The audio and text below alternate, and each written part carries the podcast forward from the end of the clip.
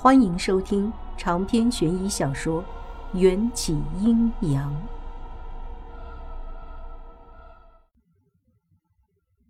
接着，他挂掉电话，宣布：“三百八十四号，恭喜你直接晋级初赛。”人生大起大落的太快，刺激的就像过山车，我的小心脏就要受不了这样的起起伏伏。见我傻不拉几的站在那里，林社长摇了摇手里的晋级牌，还不过来领晋级牌？因为你今天的海选可以提前结束了。哦哦哦，谢谢！我如梦初醒，快步走上去。请问为什么选中我？林社长神秘一笑：“这是选丑大赛。”选你自然是因为你长得丑喽。哦，谢谢。接过晋级牌的同时，心里更出现了一种被闪电劈中的感觉。被人看见真面目后还成功晋级，不知该高兴还是应该不高兴。卸完妆，我故意绕开人挤人的后赛区。那些真正的丑人们羡慕的目光，就像针扎似的，叫人难受。吴道长，这边请。林社长已经在等您了。好，给我沏一杯雨前龙井。是。不远处传来了艾迪公式化的声音，还有一个苍劲有力的沙哑嗓音。我一惊，这声音怎么听着好像是无言道长？出于好奇，我垫着脚尖站在门外偷偷看了一眼。林社长办公室的沙发上，端端正正坐着四个背影，正是无言道长、孔章、牛翻天，还有景千夏。艾迪走出来给无言老道沏茶，我赶紧躲开，再凑进去听。办公室里的人已经谈妥了。只见无言老道从包袱里拿出了九个罩着黑布的方匣子，对三个徒弟说：“放在拐角处，记得放下匣子的时候，口中一个字都不能说。”景千夏、孔章和牛翻天每人捧着三个黑匣子，从社长办公室走出来。我躲在拐角处，看着这三个人走出社长办公室后，分别往正前、左边和右边分头走开。几分钟后，又按照原路折回。这时，他们捧着的黑匣子已经不见了。我更加好奇了：无言老道出现在这里，还受到社长的亲自接待，是不是说明这栋看起来人气超高的摩天大厦中发生了什么？无法用科学解释的神秘事件。一时间，无数诡异的想法从我脑海中冒出，而我第一个想到的就是香港拍摄的那些以办公室为背景的鬼片，什么《Office 有鬼》，半夜一点钟，里面那些笼罩在黑暗中阴森发青的鬼脸。四百三十八号，你在这里干嘛？艾迪突然在我背后质问：“啊！”我被吓了一跳。艾迪，哎呀，你吓死我了！艾迪瞪了我一眼：“这里不是你应该来的地方，麻烦让一让。”好。我退到了一边，贴着墙壁。艾迪端着一杯清香四溢的雨前龙井走进社长办公室，恭敬地放在无言老道面前。无言老道用杯盖撇去漂浮在面上的茶叶，右边的那只藏在蛤蟆镜下的眼睛却斜斜地往我这边看过来。我赶紧把脑袋缩回墙后，胸口砰砰直跳，莫名的有些心虚。这老道士的眼睛太可怕了，明明是个飘影儿，目光却锐利的跟老鹰似的。丫头，躲我！眨眼的功夫，坐在社长办公室沙发上的无言老道已经站在我面前。他手里还拿着那杯雨前龙井，看样子是一发现我就立刻冲了过来，连杯子都来不及放下。社长办公室里出现了一阵骚动，好像是无言老道在林社长还艾迪的眼皮底下突然消失，让他们大吃一惊。所幸无言老道的三个徒弟还留在办公室。我师傅有点事情，马上就回来。啊，林社长不用担心。牛翻天稚嫩的身影带着无法忽视的傲慢。这小屁孩以前就骑在孔章肩膀上，狐假虎威。跟在无言老道身旁之后，不仅气焰没被打压下去，还更加嚣张了。也不知道这个看起来一本正经的无言老道是怎么教徒弟的。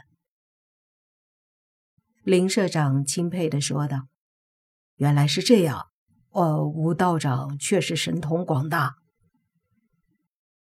无言老道气得吹胡子瞪眼的对着我说：“丫头，你太让我失望了。”我被骂得一头雾水。但看见无言老道眼睛里冒出的红血丝，我估计他是真的很生气。见我还是不说话，无言老道继续说教：“贫道都说过收你为徒，王婆出事后你怎么不来找我，还天天和那个男鬼住在一起？你到底怎么想的？”放着现成的正道不走，偏走歪门邪道，就不怕天理难容吗？我，你一点儿都不配合，让别人怎么救你？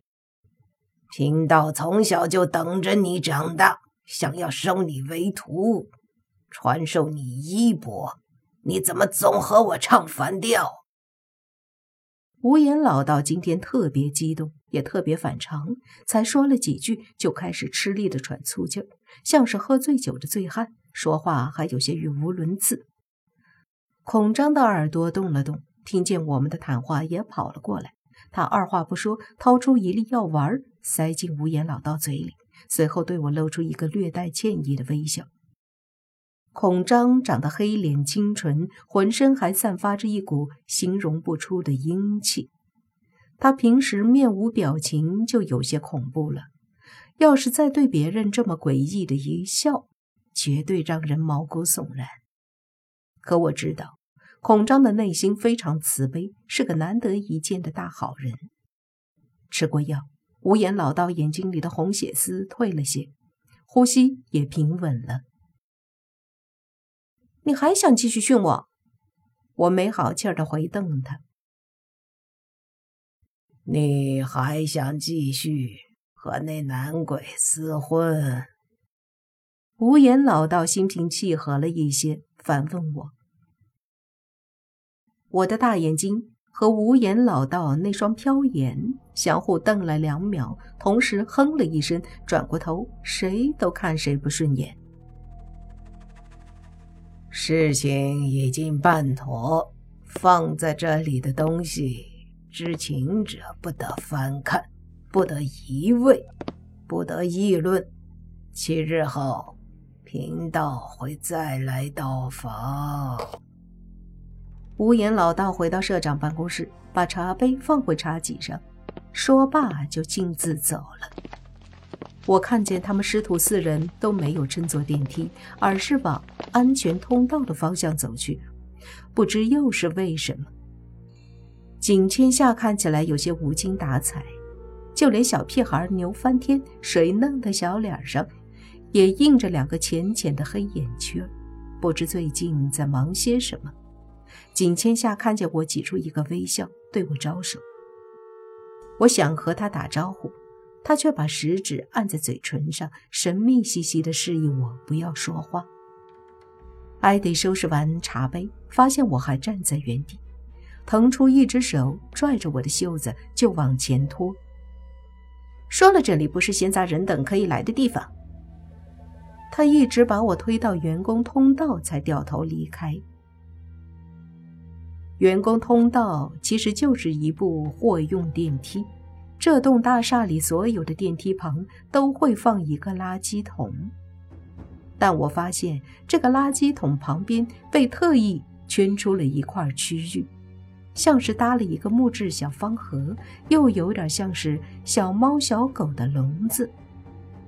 我一下就明白这个盒子的作用了。其实我看见的不是盒子，而是刚才无言老道拿出来的九个黑匣子中的一个。只是为了阻止某些跟我一样有着强烈好奇心的人打开去看，才用障眼法把黑匣子伪装成一个六面封闭的木头箱子。娘亲，那里面好香。小申流口水的声音从木牌里传出来。小申是不是饿了？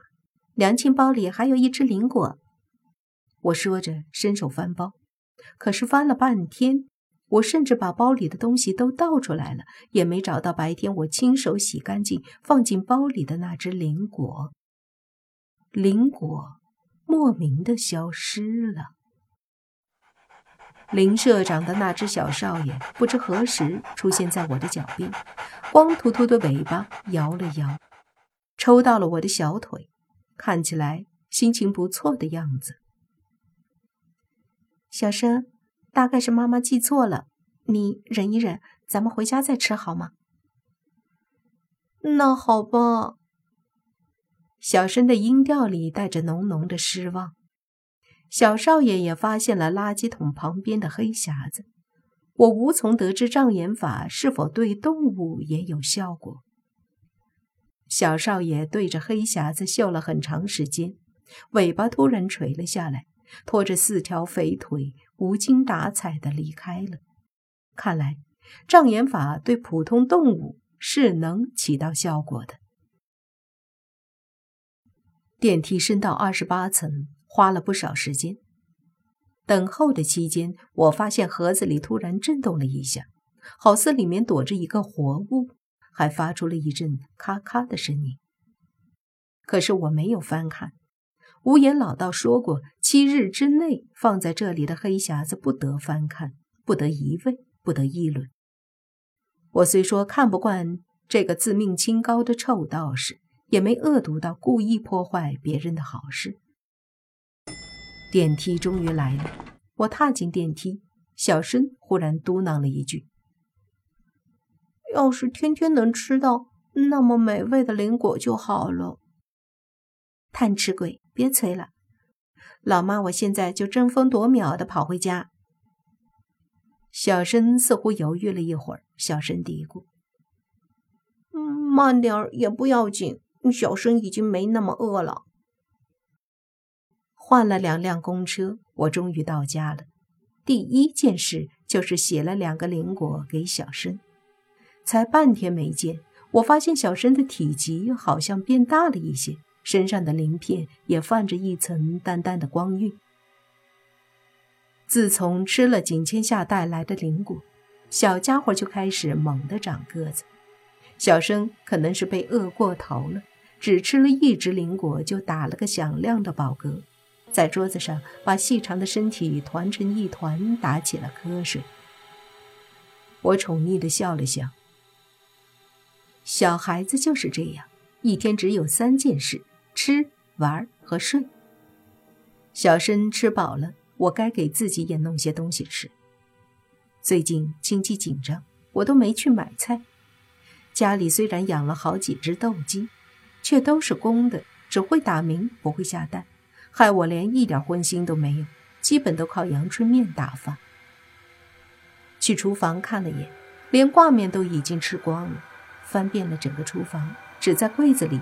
找到一包红烧牛肉方便面，这包面还是两个月前买的。因为迎战爱吃泡面，我竟潜移默化的从未想过吃掉这包面的念头。不管了，再不吃我也要变成鬼了。